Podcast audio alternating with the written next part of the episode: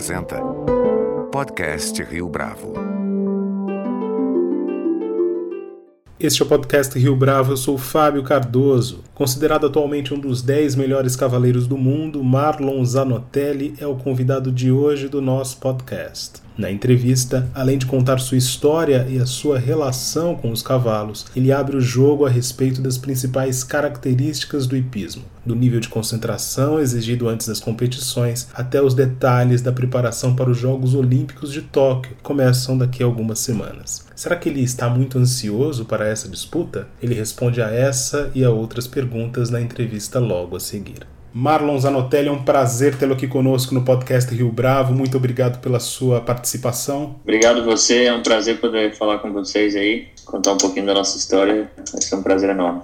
Antes da gente ir para a história eh, e para sua trajetória eu queria perguntar um pouco da rotina de treinos neste momento. A gente está falando aqui, fazendo essa gravação pela manhã aqui no Brasil. Eu queria colocar um pouco o ouvinte em contato com essa sua rotina atual. Como que funciona? Como que está sendo os horários nesse instante tão importante? A gente é, não mudou muito nossa rotina de treino do que já vem sendo feita normalmente, né? A única coisa é que o Edgar, que é o, que é o cavalo, a intensidade do treino dele aumentou um pouco. É, o meu dia a dia normalmente começa por volta das 7 mil, 8 horas, a gente chega nas cocheiras. Lembrando que eu tenho, a gente tem três filhos, né? Eu e a Angélica. Então a gente deixa as crianças na escola, vem para cá. E aí começa o meu dia. Normalmente eu monto pela manhã, boa parte da manhã, a maioria dos cavalos que eu consigo montar porque não, não é só o cavalo que vai para a Olimpíada, mas outros. E também, de meio-dia a uma, eu faço meu treinamento físico, eu tenho um personal trainer, que chama Diego. O Diego mora na Espanha, então a gente faz tudo online, especialmente pela, pela situação do corona. Quando pode, ele vem ou, ou vai nos concursos, me acompanha nos concursos. Então eu treino com ele de meio-dia a uma, aí a gente almoça todo mundo junto, da família, os tratadores aqui, todo mundo junto no, no, nas cocheiras. E aí, durante a tarde, é, eu termino de montar dois ou três cavalos mais que faltam e, e, também a gente tem muitos alunos, né? Nós temos aqui três alunos, cada um com cinco, seis cavalos, então a gente tem que dar aula também. E aí a gente dá aula a tarde inteira e normalmente termina o dia por volta das seis horas da tarde. E aí vamos para casa, o escritório, e começa a fazer a outra parte, que é a parte burocrática, digamos assim, né?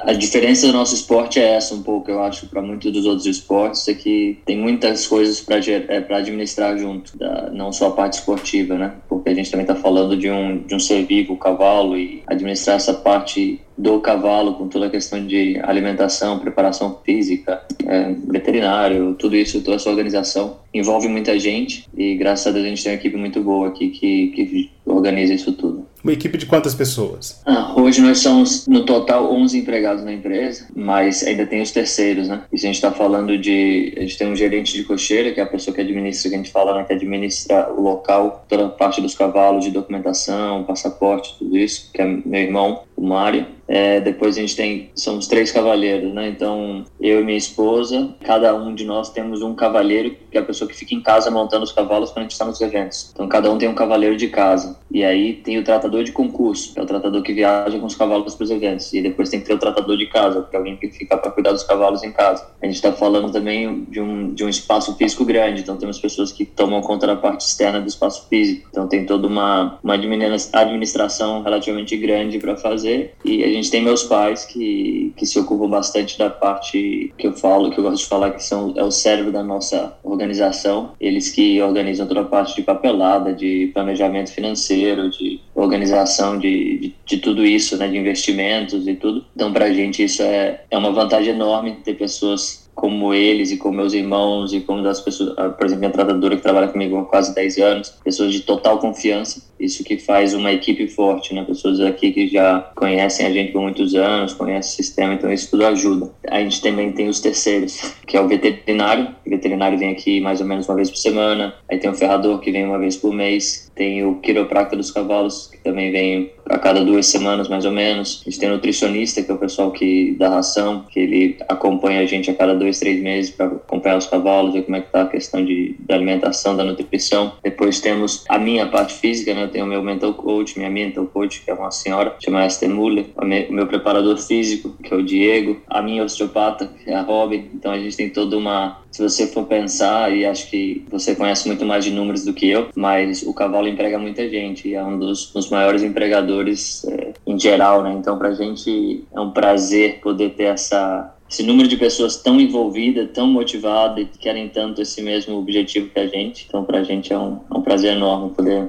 fazer parte disso tudo. Como é que essa história, a sua paixão pelos cavalos começou? Eu, meus pais, meu pai montava, né? Minha mãe não, não, mas meu pai montava. Vem da do meu avô, o pai de pai. Ele era é, do exército, então ele montava na cavalaria. E meu pai começou a montar lá quando moleque, quando novo. E depois, é, mais velho, parou um pouco para estudar, trabalhar e tal. E aos poucos foi voltando pro cavalo. Em 92, a gente morava no Maranhão nessa época. Em 92 ele foi convidado para abrir a escolinha de equitação no Maranhão, que não existia, que era no quartel. Então foi aí que ele voltou realmente a estar tá bem envolvido com o cavalo devagarinho. E aí, em 93, ele decidiu se formar instrutor de equitação. Então ele foi para a escola de equitação do Exército no Rio de Janeiro. E nessa época a gente era muito jovem, eu tinha 5 anos, né? Então foi aí que começou realmente a viver o cavalo que meu pai passava o dia na escola, estudando, montando, estudando, montando, minha mãe com a gente. E aí começou a crescer um pouquinho essa, essa paixão pelo cavalo. Mas eu acho que o que realmente fixou muito essa paixão foi em 94. Meu pai decidiu viajar pelo Brasil para realizar um sonho de, de, representar o Brasil no campeonato internacional. E ele fazia CCE, que era o concurso completo de, de equitação.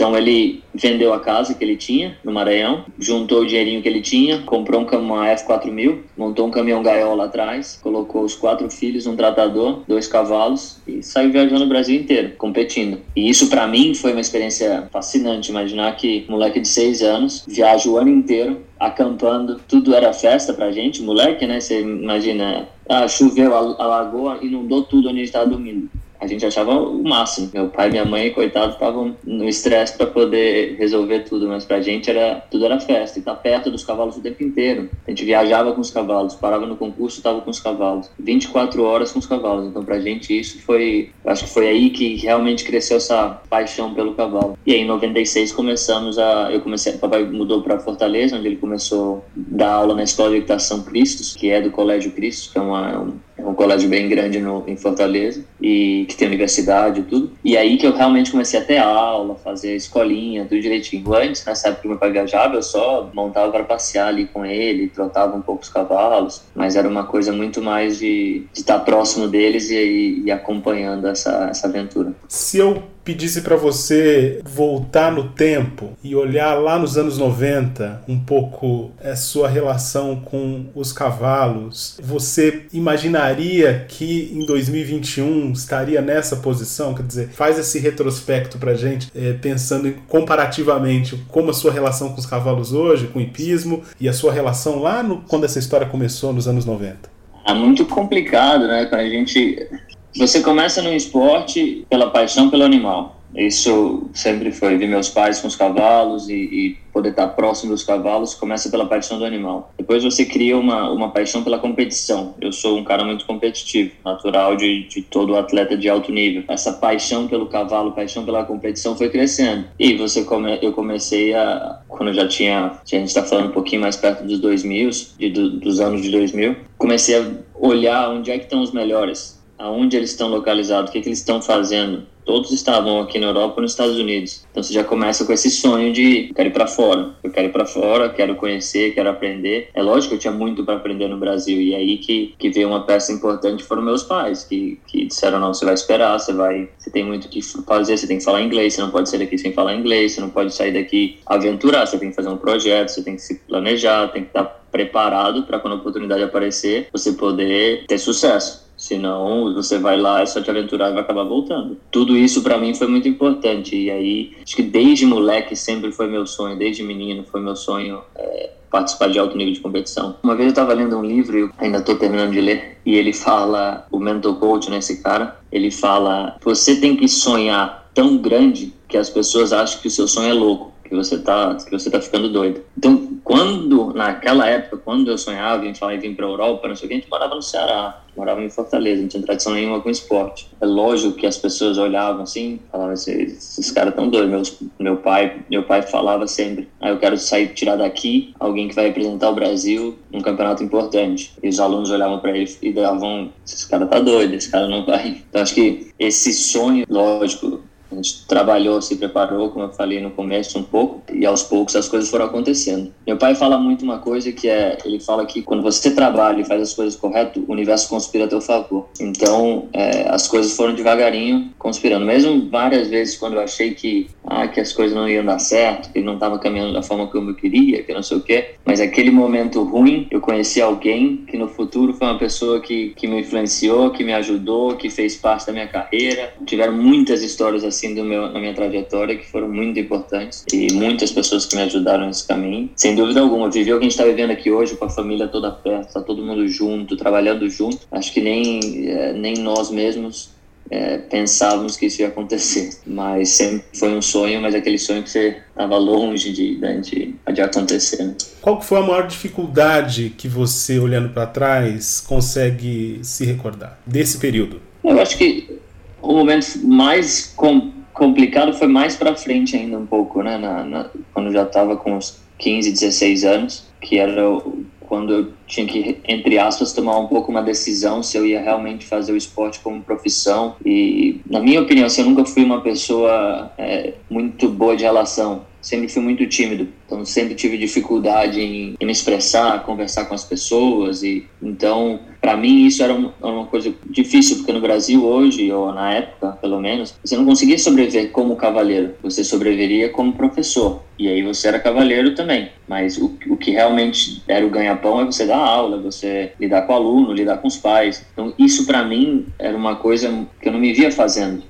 então, você está num, num mercado onde você não se vê fazendo, é algo complicado para mim. E aí era o, eu queria ser cavaleiro, mas para ser cavaleiro no Brasil você não tem não tem como se sobreviver sendo só cavaleiro. Onde é que os caras fazem isso? Na Europa. Mas para ir para Europa, eu não, não podia ir, não, não, conhecia ninguém, então ficava nessa nessa situação. E aí é, a única coisa que meu pai falou: você quer ir para Europa? Esse é o, é o teu sonho, então te prepara se tu quer, tu não pode ir para a Europa sem falar uma língua, ou francês ou inglês, tu tem que aprender a falar uma língua. Então faz um curso, estuda. Então eu comecei a estudar inglês firme, pesado para poder aprender. Ele queria porque queria que eu terminasse a escola e é, fizesse uma faculdade. Então, naquela época, para mim, era uma eu, eu, já sabia o que eu queria, eu queria ser cavaleiro. Então, para que que eu ia estudar e, e fazer uma faculdade? Mas ele tinha toda a razão. No final das contas, se eu não tivesse terminado a faculdade, eu não tinha conseguido organizar meus papéis aqui, porque eu tinha que ser formado, ter graduação para poder conseguir meus papéis na Europa. Então, toda essa época aí de, de, de jovem, tudo isso foi bem na cabeça, assim, as coisas, muitas perguntas, muitas dúvidas, mas ao mesmo tempo é, competindo bastante. Então competia, ganhava, perdia, ia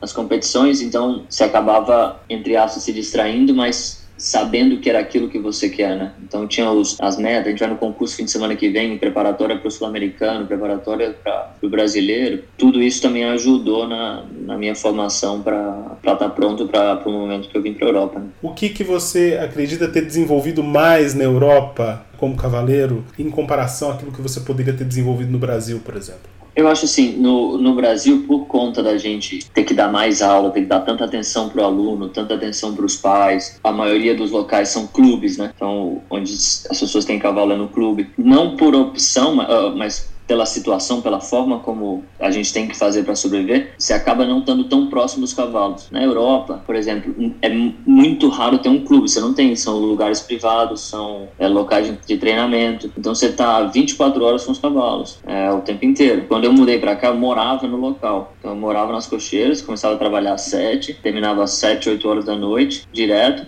e você estava dentro dos cavalos, com os cavalos o tempo inteiro, 24 horas. Então tem muita coisa que você aprende de observar, observando os cavalos, estar tá próximo deles, a forma como, como eles reagem em diferentes situações. Cada cavalo reage diferente, cada cavalo é igual ao ser humano, cada um tem a sua, sua índole, a sua, sua personalidade. Então tudo isso foi me dando muita experiência. E outra quantidade de cavalo, né? Aqui na Bélgica, o pessoal, em vez de ter um campinho no jardim, ele tem um cavalo no jardim. Então, o povo vive o cavalo, é uma eles criam, é. a aproximação com o cavalo é muito maior, a tradição com o cavalo é muito maior. Isso vem de séculos. A Europa está com o cavalo, está mexendo com o cavalo há séculos. Eles têm tradição com o cavalo, né? Se você for pensar, Napoleão, tudo isso, uma tradição enorme com o cavalo. Então, para a gente que mora aqui na Europa, você sente isso, você vê isso. Né? Então, traz muita, muito conhecimento, traz, você conhece uma das coisas que eu acho assim, que até estava conversando comigo no concurso agora, no evento. Talvez o nosso, o nosso esporte, o nosso negócio é um dos únicos que você tem a possibilidade de estar todos os fins de semana com os melhores do mundo na sua atividade, trocando ideias e conversando com eles todo fim de semana. Por exemplo, eu tô no evento, tava no evento agora esse fim de semana, tava lá o número 1, 2, 3, 5, 7, 9, 10 do mundo. Esses caras estavam tudo junto competindo. E lógico que a gente compete, essas competições são todos os fins de semana, você está viajando, vai um para um lado, um para outro. Então você está trocando informação. Não é uma coisa que, ah, não, eu vou trocar informação com aquele cara porque senão ele vai ganhar de mim. É o contrário.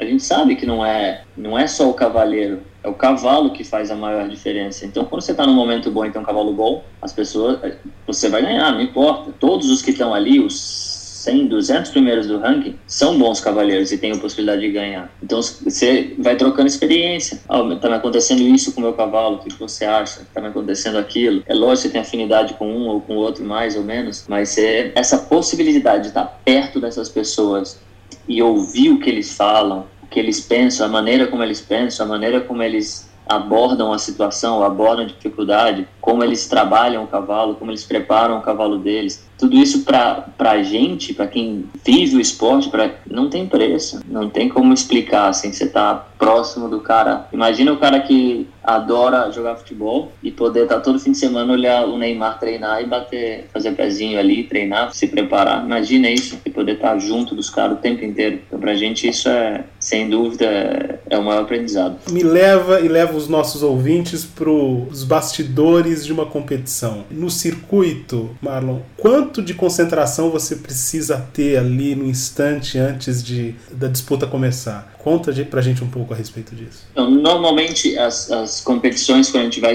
é, se saltam várias competições no fim de semana, né? Normalmente de quinta a domingo e às vezes de sexta a domingo ou de quinta a sábado. São várias competições e aí, lógico, tem a competição mais importante, que é o Grande Prêmio. Um pouco parecido com a Fórmula 1 ali, né? Cada cavaleiro tem sua forma de, de se preparar mentalmente ou se preparar. Tem uns que, para eles, concentração é estar junto das outras pessoas, conversando, descontraindo. E aí, na hora que eles montam os cavalos, estão se sentindo muito bem melhor. No meu caso, por exemplo, eu tenho toda uma rotina que eu repito ela sempre. Não é ser uma competição importante ou uma competição menos importante. A questão de, de repetir isso traz um conforto para mim, de que eu sei que se eu fizer isso sempre, as coisas caminham da forma como eu tenho controle e, e me dá um, um, certo conforto, né? Então eu tento fazer essa repetição. E o que é uma das coisas mais importantes para a gente é o aquecimento, né? Porque antes de você entrar na pista para saltar a prova, para saltar a competição, você tem que aquecer teu cavalo numa, numa de aquecimento, que a gente chama. Então lá eles têm um salto e você repete esse salto algumas vezes para aquecer teu cavalo, preparar ele para entrar na pista e fazer o percurso.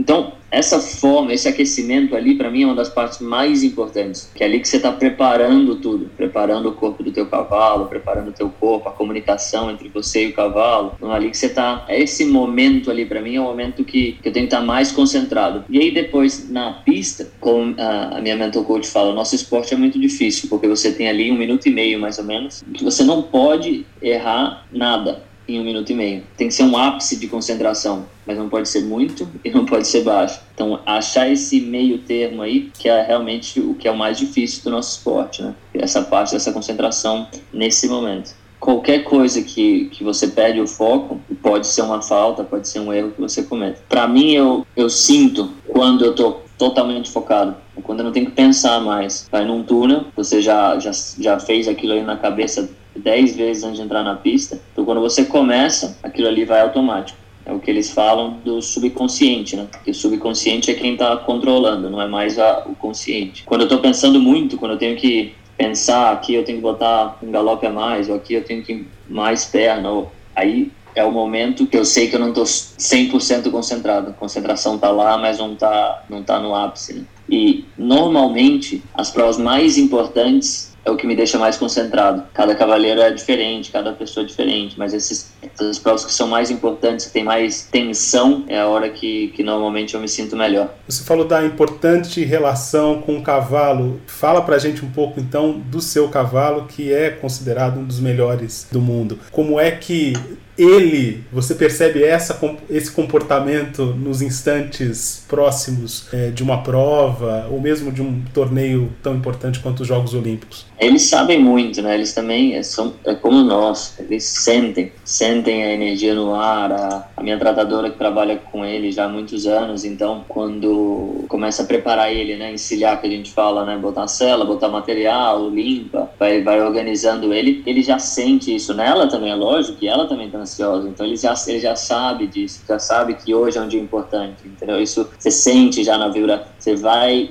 vai na direção dele para montar, você já, ele já te olha, ele já sente que ele tá, que hoje é dia. E tem dias que é que é dia de treinamento e tudo, ele está mais relaxado também. Então, com certeza o cavalo tem esse sentimento da gente. Ele sente tudo que a gente, o que a gente sente, né? Se a gente está ansioso, tenso, relaxado, ele, ele vai correspondendo com isso tudo. O Edgar é um cavalo que, primeiro eu sou, tenho muita sorte do, do Aras VDL, que é o Aras que criou o Edgar, é, ter mandado ele para mim na primeira, no primeiro momento. E esse ano da família Gelston, que é uma família norueguesa, ter comprado o Edgar para que só eu possa montar, para que ele não tenha, não seja comercializado. Então, para mim é uma oportunidade única, nunca, isso nunca me aconteceu antes. Lógico que depois, a personalidade do cavalo influencia muito. O Edgar é o tipo do cavalo que ele, toda vez que vai na pista, se dá 100%. 100%. Ele tenta fazer o máximo que ele pode sempre. E isso não é algo que você consegue ver num cavalo. Vamos dizer que quando você vai comprar um cavalo, escolher um cavalo, tem muitas, muitas variáveis que você observa, que você analisa e tudo. Mas essa, essa variável do que a gente fala de mente e o coração do cavalo, você não consegue analisar. E isso você só consegue ver com o decorrer do tempo. Hoje, os melhores cavalos do mundo não são os cavalos que talvez tenham as melhores técnicas, a melhor maneira de saltar ou a melhor, mas são os cavalos que são mais inteligentes e os cavalos que tentam o máximo sempre. Esses são normalmente os melhores cavalos do mundo hoje. É lógico que eles têm um talento. O Edgar é um incrível saltador. Ele tem, uma, ele tem várias outras dificuldades. O corpo dele é muito grande, ele tem outras dificuldades de controle, mas é um cavalo que é fora de série, realmente um cavalo diferenciado. Sem dúvida alguma, o melhor cavalo que eu já montei na minha carreira e me deu vários títulos já. E se Deus quiser, agora um título ainda mais importante. Marlon, eh, resgatando um pouco a sua trajetória, qual foi a maior conquista até o momento? Ah, sem dúvida alguma, o dupla medalha de ouro nos Jogos Pan-Americanos. Foi uma, uma semana incrível. Primeiro a gente ganhou a medalha de ouro por equipe, que já foi uma, pra gente era qualificatória para a Olimpíada, foi um resultado muito importante. E tava junto com meus amigos, pessoas que a gente viu crescer no esporte foi algo incrível. Meus pais estavam lá também, poder dividir isso com eles foi algo indescritível. E depois a medalha individual, que foi a primeira da história do Brasil, que eu não sabia até então, achei que o Rodrigo Pessoa já tinha ganhado tudo, mas foi a, a primeira medalha individual de ouro nos Jogos Pan-Americanos, então poder botar o nome da nossa família na história também foi algo, na história do esporte do Brasil, foi algo realmente especial. E esse mês passado a gente teve algo que existe um ranking mundial do esporte, né, da, dos cavaleiros, e eu entrei no mês passado no top 10. E isso é, era um sonho, um passo na minha carreira e algo que poucos cavaleiros já fizeram. Sem dúvida alguma, para mim foi um sonho realizado, uma coisa que, que me deixou ainda mais motivado. E como é que está a sua ansiedade para esse grande torneio que se aproxima, os Jogos Olímpicos que se aproximam. Você, de certa forma, ficou frustrado com a, o cancelamento no ano passado? Se preparou mais? Usou tempo para se preparar mais? O ano passado, é lógico que foi duro para todo mundo, acho ter sido cancelado, principalmente no meu caso, veio numa fase muito boa, tinha acabado de ganhar o Pan-Americano no ano anterior, e o Edgar estava em alta, alta performance, tava, tinha acabado de classificar em quatro, cinco grandes prêmios seguidos. Então, para mim a expectativa estava muito grande para a Olimpíada em 2020. Lógico, quando tudo aconteceu, é,